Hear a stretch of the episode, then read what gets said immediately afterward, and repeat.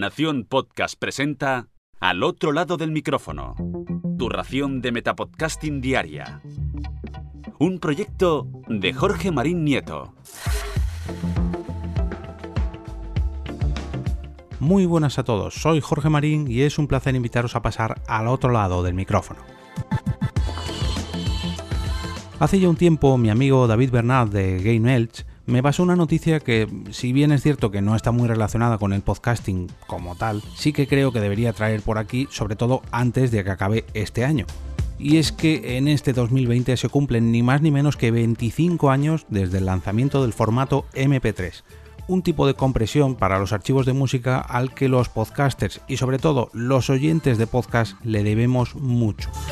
A mediados de los 80, un ingeniero de sonido alemán llamado Catherine Brandenburg comenzó a investigar sobre cómo transmitir contenido musical a través de la línea telefónica. Diez años después, ya cuando Internet estaba por nuestras vidas, como jefe del Departamento de Audio y Multimedia del Instituto Fraunhofer, desarrolló este famoso formato llamado MP3. Carthair formó parte del Moving Picture Expert Group. Quizás por ese nombre no os suene de nada, pero si me refiero a ellos como MPEG, os suena un poquito más. Son las siglas de otro gran formato de compresión que seguro que os suena muy mucho si estuvisteis grabando CDs con películas por allá por los principios de los 2000. Vamos a ver por qué le debemos tanto al MP3. Para que entendáis un poco cómo funciona, intentaré explicarlo en lenguaje lo menos técnico posible. Imaginad una canción, un archivo de música o un podcast con la mayor calidad de audio posible. Un sonido tan nítido con todo lujo de detalles y matices en el que las voces y el propio ambiente se oyen a la perfección. E incluso, por raro que suene, en el que podamos escuchar hasta el silencio. Ese tipo de archivos de audio con tanta calidad pesa muchísimo pongamos que mm, en un giga de espacio entrarían unos 30 minutos de grabación o menos o bueno, un poquito más, depende, es un dato un poco relativo ya que pues, hay muchas variantes que se pueden modificar y muchos formatos para reducir ese peso, y ahí es donde entra el MP3. Con esta compresión podríamos pasar de 1 giga a apenas 25 megas, o sea, unas 40 veces menos. ¿Cómo lo hacen? Pues quitando sonidos sobre todo innecesarios ese silencio al que yo me refería en, los, en el audio de mayor calidad en el MP3 no existe, con lo cual no ocupa espacio. Esos sonidos que no puede captar el oído humano tampoco aparecen, tampoco existen y con lo cual tampoco ocupan espacio. Con lo cual nos ahorramos y ahorramos y ahorramos un montón de gigas o megas y podemos transmitir estos archivos con mayor velocidad.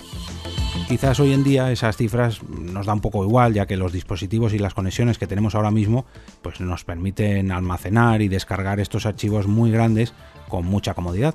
Pero claro, esto cuando comenzó el podcasting hace ya 15 años era impensable. Si hay algo que revolucionó el mundo de la música fue precisamente el MP3 y su manera de distribuir la música. Si recordáis, unos años antes, la anterior revolución musical llegó con el CD, en el que se podían almacenar entre unos 74 u 80 minutos de audio.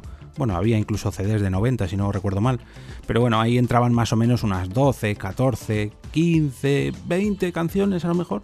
La media de estos CDs eran unos 700 megas de capacidad. Con la llegada del MP3, en esos 700 megas de media entraban incluso 100 canciones, 150 si no eran muy largas y estaban bien comprimidas.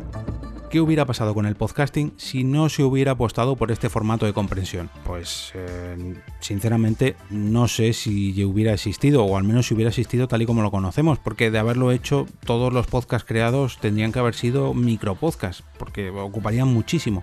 No me imagino a nadie, ni siquiera hoy en día, descargando un audio de más de 500 megas o un giga para escuchar media hora o una hora de audio.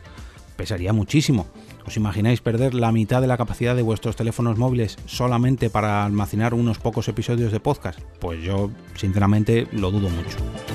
Esto si hablamos de descargas, pero en cuanto a los streamings, ¿serían capaces las conexiones actuales de aguantar transmisiones tan pesadas solamente para audio? Yo lo pongo en duda otra vez. Os invito a darle una vuelta y pensar un poco en todas las plataformas de streaming que podemos disfrutar hoy en día gracias a los distintos tipos de compresión, tanto de audio como de vídeo o incluso de videojuegos que las hay hoy en día. Todo esto nos hace la vida mucho, pero que mucho más fácil. Y en parte fue gracias al MP3 y al MPEG. Si no queréis perderos ningún episodio o ninguno de los enlaces a noticias, herramientas, recomendaciones, eventos o curiosidades como la de hoy, que traigo gracias a esta arqueología podcastera, entre comillas, os invito a uniros al canal de Telegram. Para entrar solamente debéis escribir t.me barra al otro lado del micrófono en vuestro navegador y pasaréis a formar parte de esta gran familia. Si todavía tenéis ganas de más, podéis seguirme en Twitter, donde me paso todo el día hablando de podcast y lógicamente también de podcasting. Mi usuario allí es arroba eove. Y ahora me despido y como cada día regreso a ese sitio donde estáis vosotros ahora mismo, al otro lado del micrófono.